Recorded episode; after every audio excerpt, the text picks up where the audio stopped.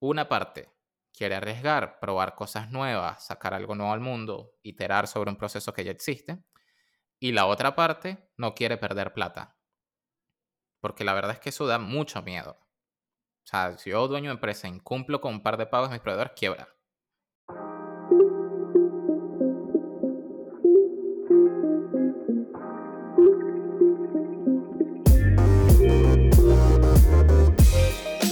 Hola a todos, bienvenidos a un nuevo episodio hipercreativo. De este lado, como siempre, Sergio Oriza y me acompaña Roxana Kruger. Bienvenida, Roxana.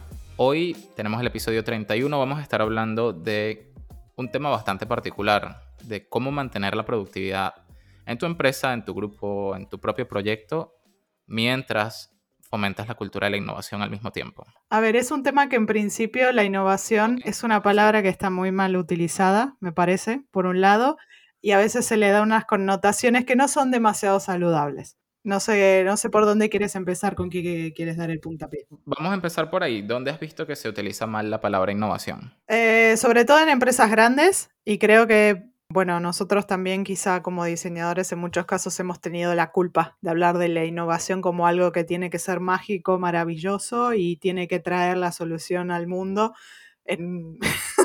Desde lo más simple, desde un nuevo producto para una empresa hasta el nuevo diseño de marca de un, no sé, de un nuevo producto o de mi marca personal o de lo que sea. Eh, entonces tengo la sensación de que por momentos la innovación se entiende como que es algo, se asocia innovación a nuevo. Para mí hay un poco de malinterpretación por ese, por ese lado sobre todas las cosas. Sí, puede ser. A ver, esto va a venir con un disclaimer gigantesco no somos expertos en innovación, me encantaría serlo, pero la verdad es que queda mucho por aprender.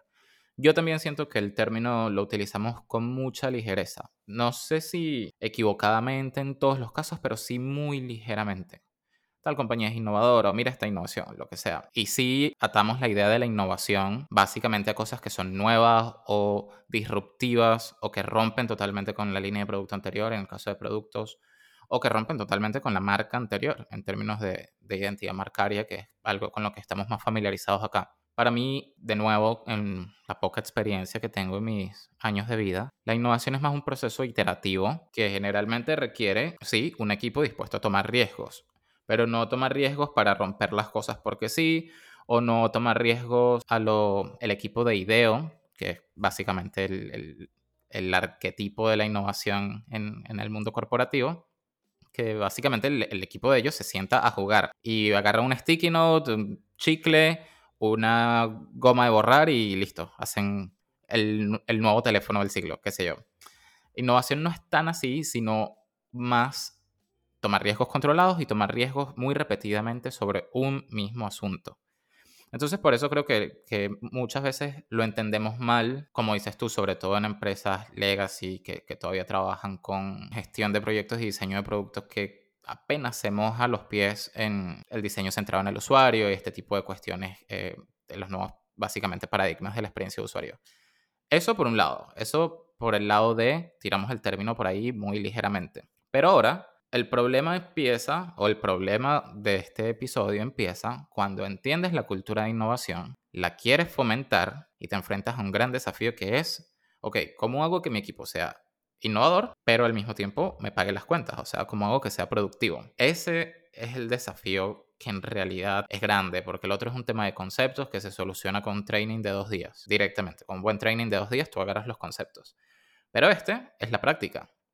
Este es como tomo riesgos al mismo tiempo, pero mantengo mi facturación o mantengo mis clientes felices o sí, no, no tiro mi línea de producto del caño. Entonces ahí sí quería preguntarte, Rox, si habías trabajado antes con algún cliente que esté teniendo problemas para, eh, sí, fomentar la cultura de innovación en su equipo o si tú misma has sentido que ese es algún problema dentro de alguna organización que participas. Los dos compartimos espacio en The System, por ejemplo, que es algo que se mueve muy rápido y que muchas veces nos ha costado ser productivos, ejecutar de verdad. Entonces, bueno, what's your take on it? Sí, no, no puntualmente con clientes, pero sí en las circunstancias en las que he sentido fricciones, para mí el punto fundamental es la cultura. Y con cultura me refiero a lo que cada uno entiende como innovación y que no se siente dentro de eso. Me explico mejor. Eh, hay un caso, en, en he sabido de empresas, eh, de una colega en particular, por ejemplo, que no puedo decir nombres, no puedo decir empresas, pero sí sé que está en una especie de laboratorio, vamos a decir, de innovación. El punto donde veo que esto puede ser un problema es que, por un lado, está este laboratorio de innovación, es decir, está este grupo de gente que en teoría son los que hacen innovación dentro de esa empresa y por el otro lado estamos todo el resto de mortales. Entonces, me da la sensación que ahí es donde choca mucho el decir, bueno, si yo soy el resto de mortales, yo aquí soy el que en realidad está trabajando y está trayendo el dinero y soy el que soy, entre comillas, productivo. Y por el otro lado está el grupo que está en el eh, en este caso... El grupo de hippies. Exacto, el grupo de hippies que están ahí innovando, haciendo sus cosas en el, en el laboratorio de innovación y ella, esa gente es la que está innovando. Entonces ahí, ahí encuentro que hay como una fricción súper grande entre quién es productivo, quién es, qué, o sea, qué es además productivo, qué es innovación y cómo podemos casar estas dos cosas juntas. Entonces, veo, veo que a nivel cultural, primeramente, suele, suele tener que hacerse un trabajo, sea un grupo pequeño, grande, da igual. Pero el hecho de que todos estemos primero alineados en qué entendemos cada uno por innovación, y creo que también es, es tener una cultura de, de iteración, como siempre decíamos y como lo que comentabas, pero dentro de la productividad del día a día.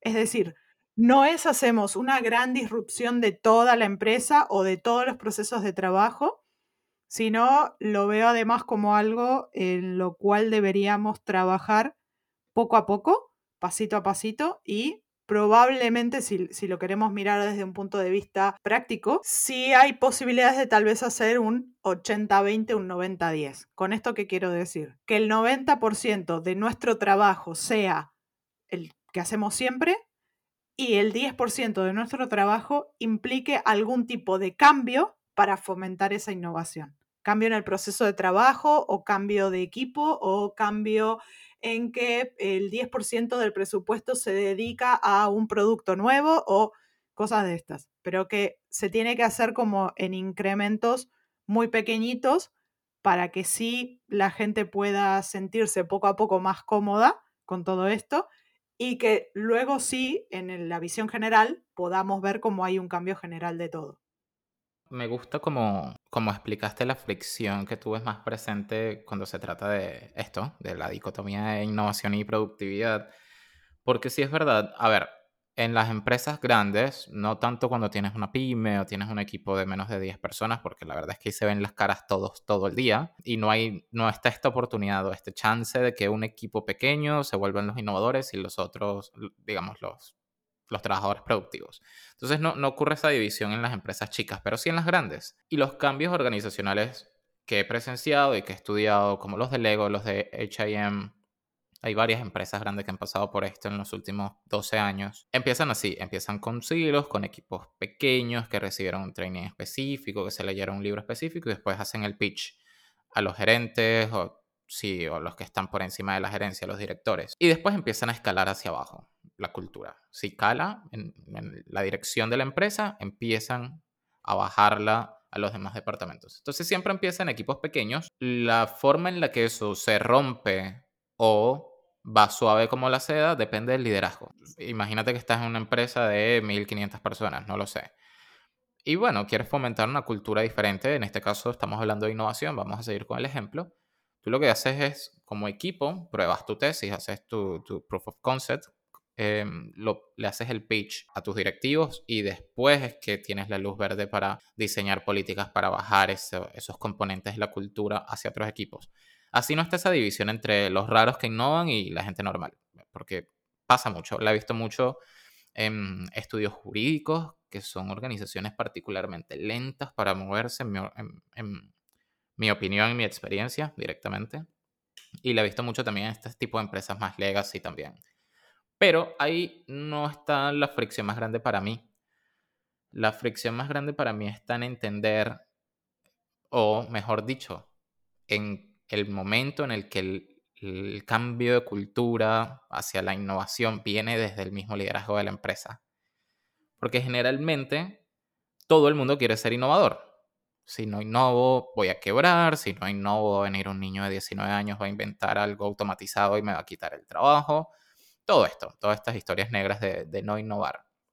Así que todo el mundo quiere hacerlo. Pero no todo el mundo está dispuesto a sacrificar parte de su cash flow por amor a la innovación. No todo el mundo está dispuesto a tener un presupuesto para innovar, para tomar riesgos calculados, porque hay una realidad muy grande y si tienes un negocio y estás escuchando esto, por favor, préstame atención en este momento, suelta el café, porque la realidad es que innovar es caro.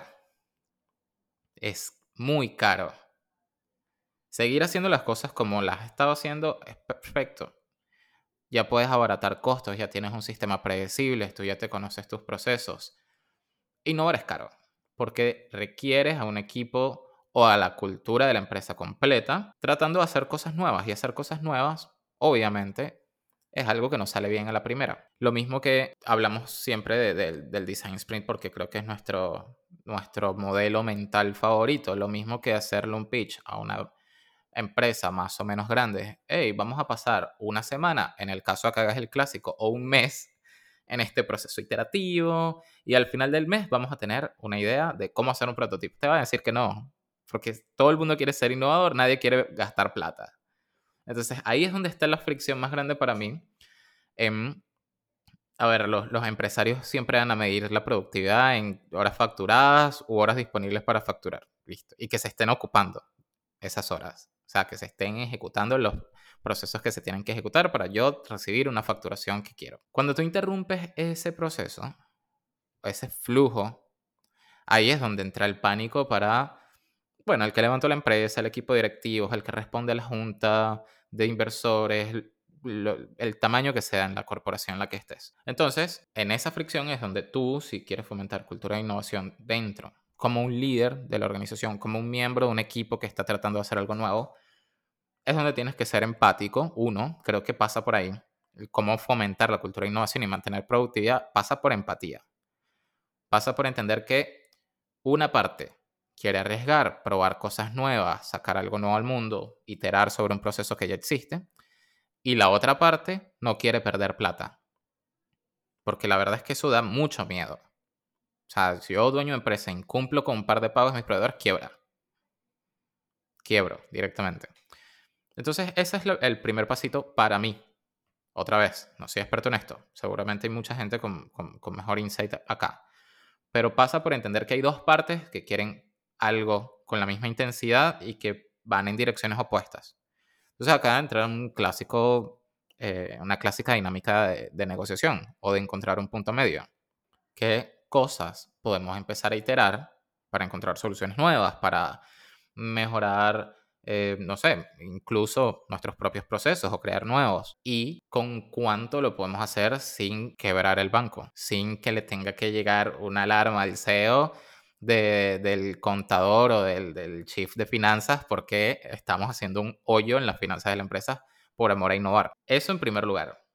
Y después de ahí, pues lo segundo más importante para mí, para resolver esa fricción, es vender la innovación no como un acto de magia no como un acto de la inspiración divina, sino como un proceso. Vas así. Esto es desde la perspectiva de el empleado que quiere fomentar cultura e innovación. Te va con su jefe y le dice, mira, me aprendí este proceso que utilizan en Silicon Valley y da este tipo de resultados. Puede no dar este tipo de resultados, pero el hecho de que sea un proceso mitiga el riesgo.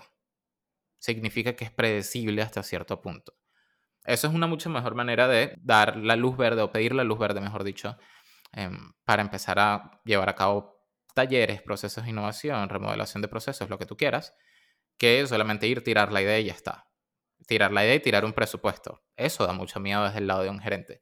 Entonces, a eso te lleva, uno, la empatía, como te dije, y dos, tener el proceso. Creo que así es que mitigas un poco el tema de fomentar cultura de innovación y mantener productividad. La productividad la proteges con proceso, no la proteges improvisando. Por eso te digo, estos arquetipos de, innovadores, de que pasan una noche en vela, cae un rayo por la ventana y se iluminan y, no sé, tienen una visión de los próximos 30 años del mercado, no pasa. La verdad, no, no va a pasar. Quizás uno o dos iluminados haya en el mundo, pero de los mortales como nosotros necesitamos proceso. Nada más, no hay magia. Entonces, bueno, este, este monólogo sí se ha extendido, pero creo que esa es la fricción más grande que hasta ahora he encontrado y he trabajado con compañías acá en Latinoamérica un montón y con muchos clientes en Europa y casi siempre es lo mismo. Casi siempre es una puja hacia la dirección de hacer cosas nuevas, romper procesos, experimentar, iterar, repito, es más iterar que cualquier otra cosa y una puja en la dirección contraria que generalmente es no gastes el tesoro de la empresa por favor, no me hagas un hoyo en el cash flow. Resolver esa puja, por decirlo de alguna manera, es como tú fomentas innovación y mantienes productividad. Por supuesto, hacerlo ordenado. No, un cambio organizacional no pasa a nivel entero de la compañía al mismo tiempo. Se va expandiendo.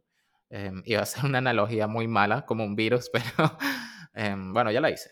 Ya tú sabes cómo soy. Sí, pero no es, no, no es, la, no es la ideal, quizás. Es más como una... Como la alegría, se expande como la alegría. No lo sé.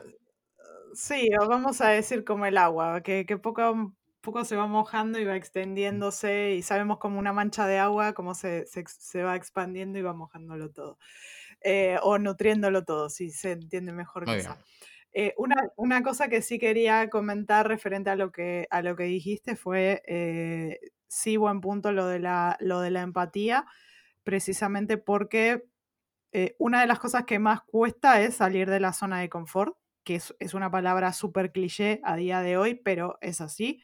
Es si salgo de mi manera habitual de producir o de mi manera habitual de trabajar o de mi manera habitual de lo que sea, cuesta mucho pero si lo hacemos en pequeños incrementos, dando paso a que cada persona se adapte poco a poco a lo nuevo, bueno, sí, por un lado es, es, más factible. Y lo otro que quería comentar era que dijiste esto de que la innovación es cara. Hay una cosa que sí igualmente creo que hay que tener en cuenta, que es cara en el mediano corto plazo, pero en el largo plazo puede ser más caro no innovar, porque tenemos cientos de ejemplos en, en, el mundo. Los más, los más eh, obvios son casos como... Blockbusters. Eh, no sé, Blockbuster, exacto, que es el típico que tendría que haber sido Netflix y no fue, que es por no haber cambiado a tiempo, Kodak pasó por un proceso similar. De hecho, creo que Kodak hasta tuvo la primera cámara digital. Luego fue como en plan, ¿quién va a utilizar esto? Y se fue al garete el proyecto y ahí se fue al garete también. Tienes a Xerox también, eh, patentó computadoras, nunca exacto. las produjo y ahora pues están relegados a vender impresoras. Sí, exacto. Entonces también es adaptarse en el largo plazo, hay que tener en cuenta que hay que adaptarse a los mercados, a los mercados emergentes y a las nuevas tecnologías que en algunos casos pueden quitar el trabajo más, uh, más mundano o más, más sencillo de hacer quizá, que habitualmente es la, nueva tecnología lo que lo quita, para dejar eh, paso a cosas más importantes, que en este caso, como lo que siempre insistimos nosotros, que es el ser humano es muy bueno teniendo ideas. Y es ahí donde tenemos que hacer como un double down, como un doble clic en eso, como para decir, bueno, ¿qué es lo que nos va a poner eh, a ser productivos en el ahora, pero qué es lo que también nos puede permitir ser innovadores en el largo plazo? Porque si no, en el, en el en los 5, 10, 15 próximos años que, tengas de futuro, si no haces pequeños cambios incrementales, eh, eso a, a, fin de cuentas se va, se va a terminar notando. Y una cosa que sí escuché recientemente, que me pareció muy interesante, es que generalmente, como lo que comentábamos también al principio, que generalmente con esto de la innovación se, se piensa en lo nuevo pero escuché un concepto bastante interesante que decía algo así como que la innovación tiene mucho que ver con cómo una idea se ejecuta.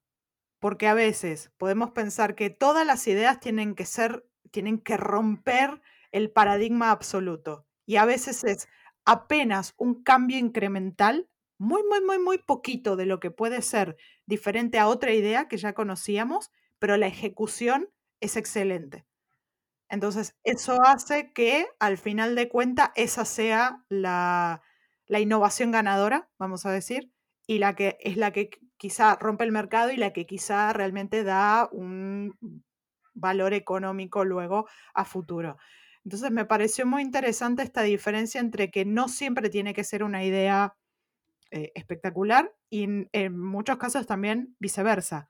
Son ideas que a simple vista parecen espectaculares y luego la ejecución es tan mala que acaban en un proyecto que, que, va por los suelos y que nunca más se puede recuperar y en el que habitualmente ese tipo de proyectos es en el que se eh, gasta más cantidad de recursos, sobre todo a nivel dinero, y ya ni hablemos de personal y cosas de estas. Esa idea es muy interesante y debe estar en algún libro, pero creo que a nosotros llegó por Jonathan Courtney, el CEO de AGN Smart. De hecho, tiene un video explicando esa, esa fórmula para innovar, vamos a decirle fórmula. Detesto llamar a las cosas fórmulas, pero por amor a, a la practicidad vamos a hacerlo.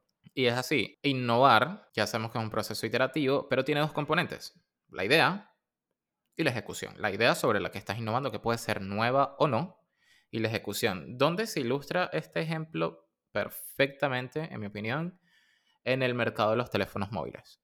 Todo el mundo está haciendo teléfonos móviles. La idea es esa, no hay otra. Es un pedazo de vidrio con una placa madre detrás y una batería.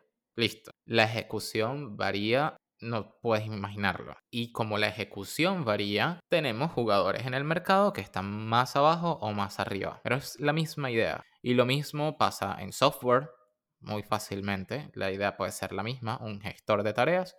Y tienes ejecuciones que son bastante distintas. Tienes una Sana y tienes un Trello y tienes un Jira, por ejemplo. Y después está gente que agarra una idea que ya está, un gestor de tareas, le pega algo encima que no estaba pensado para eso y la idea anda, que es el mercado que estaba agarrando Notion, por ejemplo. Entonces pasa en hardware, pasa en software, pasa en la comida, exactamente lo mismo. Otra vez, misma idea, voy a servirte un plato de comida, tú me vas a dar dinero, soy un restaurante. Ejecución varía un montón y ahí entonces tienes la diferencia entre el restaurante que está en el medio de la avenida y el que está en la esquinita del pueblo. Exacto, porque luego a la vez, eh, a ver, yo he estado, no sé, vamos a poner el ejemplo de un restaurante de sushi. Un restaurante de sushi yo los he visto como restaurantes, restaurantes en sí mismos, es decir, que tú entras, te atienden en el, en el lugar y tal, pero una ejecución completamente diferente, eso, eso es un delivery de sushi, que los hay, es decir, que solamente producen, solamente tienen una cocina, pero no tienen mesas y tienen un delivery de ese producto, eso es una ejecución completamente diferente Luego puedes también pensar en decir, bueno, voy a hacer catering, por lo tanto esa ejecución implica otro tipo de recursos y otro tipo de, materiales eh, y, no sé, eh, vender a través de plataformas online. Eso es completamente otra cosa diferente también y estamos hablando siempre de técnicamente el mismo producto o el mismo servicio. Claro, la, la, dicotomía, no la dicotomía porque no es una dicotomía, pero el balance entre idea y ejecución lo puedes aplicar en cualquier industria y en, en cualquier tamaño de empresa. Ahí sí no, no hay barreras de entrada, no, no necesitas estar en, en California para, para empezar a hacer esto, es directamente empezar a pensar en términos de, bien, y de ejecución. Te estoy pensando esto, esto es un modelo de negocios que ya ha sido probado por 1.500 millones de negocios, ¿cómo lo ejecuto distinto? Quizás te libera un poco de la presión de la necesidad de originalidad que mucha gente tiene, de el mito, porque es un mito de, esto, de tener la idea revolucionaria, como hemos venido diciendo, y te empiezas a centrar más en lo que de verdad es un componente que puedes manejar con mayor facilidad, que es la ejecución. La idea muchas veces es casual, la idea requiere también una creatividad ejercitada, guiño guiño para que escuchen nuestros primeros episodios sobre cómo desarrollar esto de la creatividad, pero la ejecución generalmente es algo que solucionas con recursos materiales. No quiero decir que necesites dinero en, cantidades exorbitantes para ejecutar bien, pero es algo que solucionas con recursos materiales. Es algo que puedes comprar, la ejecución la puedes comprar. Por supuesto, con buenos equipos, con no sé qué, con, con gente que tenga experiencia en lo que hace, pero no es tan etérea, no es tan, sí, etérea como la idea. Eso que dijiste es muy, muy importante y sí, la fuente, si quieren ahondar más en esa idea, creo que la tuvimos de Jonathan Courtney, tiene un video en YouTube sobre eso, y en ese video les va a decir de qué libro la ha sacado, porque a menos que la haya inventado él, en ese caso, genial, pero muy seguramente la sacó de algún libro. Sí, ya está todo inventado, así que lo dudo que sea él solamente el que haya puesto esto eh, ahí en, por, por, internet. Pero sí, una, una cosa que creo que es bastante importante tener en cuenta y que a veces se infravalora es esto que comentaste también al principio, que quizá podemos hacer doble clic en ese tema en, particular, que es eh, la mejora sobre todo de los procesos. Porque claro, a nivel servicio o a nivel producto, habitualmente donde podemos mejorar, vamos a ser redundantes, la productividad de una cierta cosa, es en mejorar la calidad de ese proceso a través del que tiene que pasar un servicio. Ya sea en el caso de un producto, eh, puede ser a veces una mínima cosa como mejorar la manera en la que un cliente se puede contactar contigo. Porque no sé, no sé si te ha pasado, pero hay ciertas ciertas tiendas o ciertas empresas a través de las cuales te tienes que comunicar únicamente vía telefónica. En mi caso, por ejemplo, soy una persona que detesto hablar por teléfono. Y para mí hay otro punto importante que es que nada queda por escrito cuando se dice al teléfono. Entonces, hay una cosa que para mí es como súper importante y que valoro mucho, son de tiendas o comercios o lo que sea, o empresas, que te permiten la comunicación, es decir, puede, puede existir la telefónica también, pero que, que te permiten una comunicación escrita y que por el otro lado, una, no te implique perder el tiempo puntual de ese momento, sino que te permite una comunicación asincrónica, vamos a decir, es decir, yo escribo cuando puedo, me responden cuando puedo y por el otro lado, todo ese proceso de comunicación queda por escrito. Que para mí parece una obviedad, pero he notado que en muchos sitios no lo tienen y claro, eso a veces también crea la fricción de, sobre todo cuando hablamos de productos o de servicios en el cual hay una promesa por detrás de esto, implica que, ¿qué pasa si esa promesa no se cumple? Mm, si no tengo nada por escrito además que lo avale, estamos en un problema. Entonces, a mí hay, ciertos, eh, cambios que se puede, que considero que se pueden hacer a veces en, una parte pequeña de un proceso, ya sea a la hora de dar un servicio o a la hora de vender un producto, y que pueden mejorar enormemente no solo la productividad general de una empresa, sino que a la larga hacerte ahorrar un poquito de dinero porque los recursos se están invirtiendo realmente en lo que debe y no, por ejemplo, como muchas veces solo se hace el cambio de un packaging de una cosa, que luego cambian los colores, pero no cambia el... Pero sigue siendo el mismo negocio. Exacto. Entonces, eh, que ese, ese tipo de cambios son los que me parece que son de una pobre ejecución, porque básicamente lo, lo único que se hace es cambiar un color o cambiar el tipo de cartón, pero que en realidad no estamos haciendo un cambio profundo eh, desde la propia idea o desde el propio proceso. Sí, eso de, cambiar procesos, aunque sean pequeños, es meternos en unas aguas un poco más profundas para lo que nos da el tiempo, pero si quieren buscarlo, pueden mojarse los pies buscando una tesis que se llama Theory of Constraints. En español debe ser algo como teoría de las constricciones o teoría de las restricciones. No sé, constricción me suena como algo que te da, me suena como algo que te da en la barriga, pero you get it.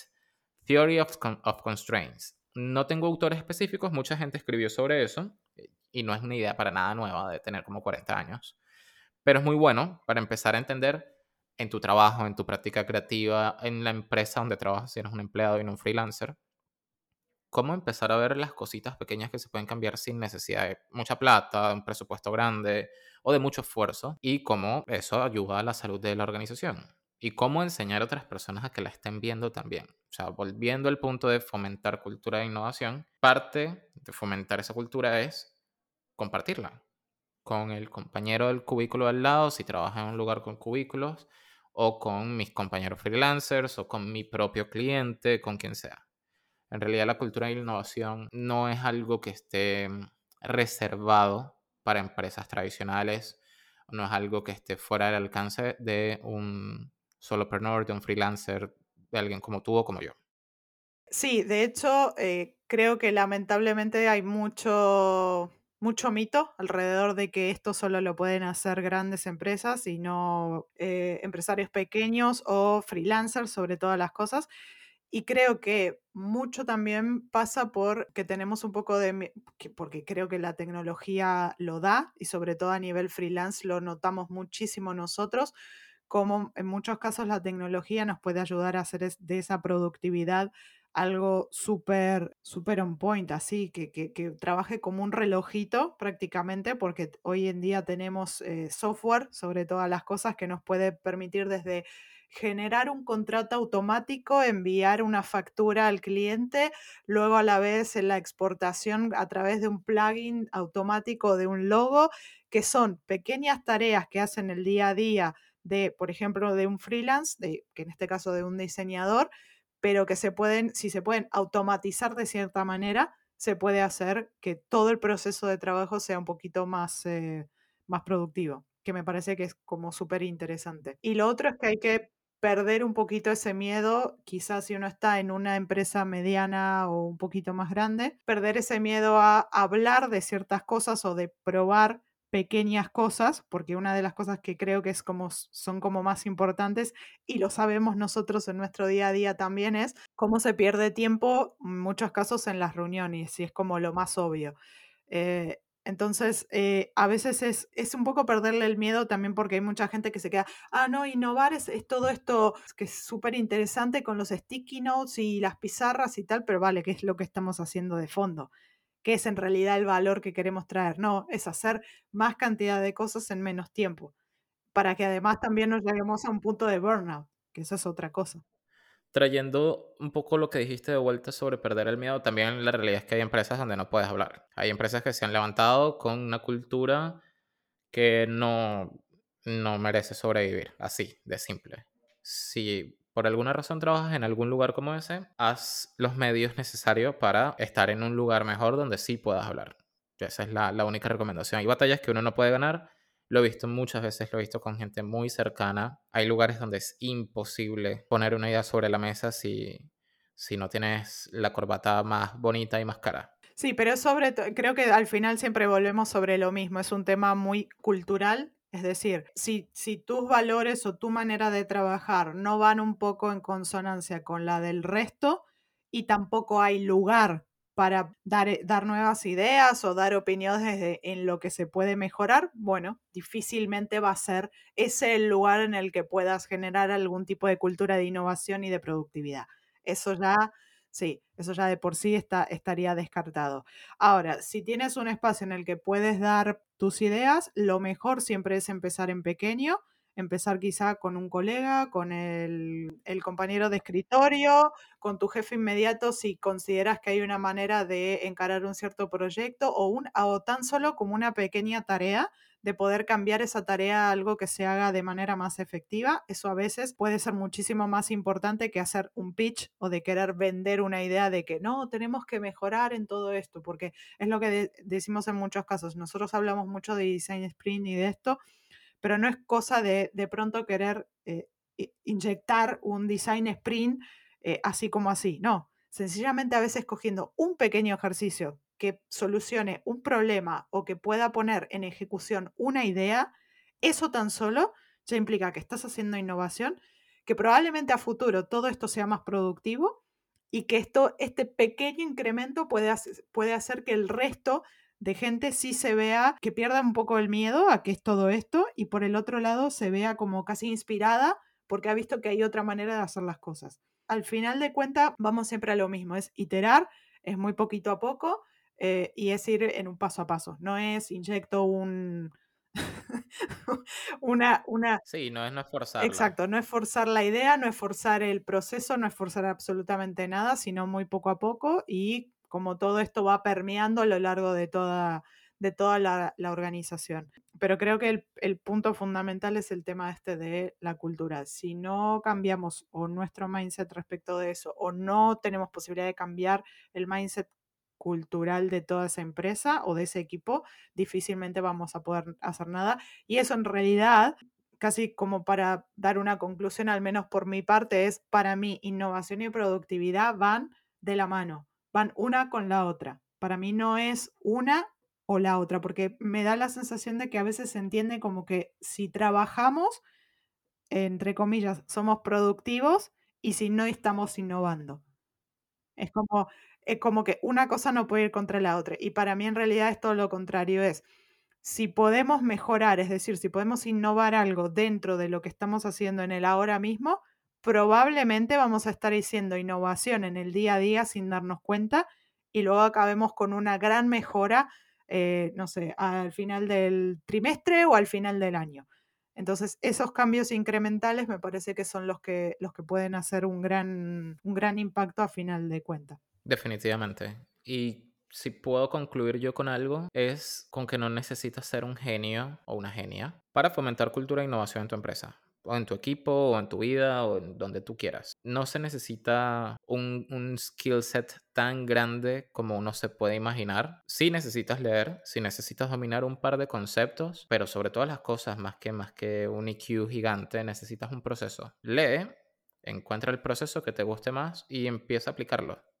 Así es como se hace, no hay otra, no hay em, universidades caras acá, no hay programas caros, por supuesto hay cosas que hacen el camino más fácil y que cuestan dinero por eso, pero la mayoría de las respuestas están escritas ya en libros, puedes empezar con Sprint, con fundamentos de Design Thinking y con uno que otro fundamento de, de, management y ya está. El resto es entender a través de qué proceso puedes poner eso ahí fuera. Y hay muchos, te puedes convertir en facilitador, que fue algo de lo que hablamos hace poco.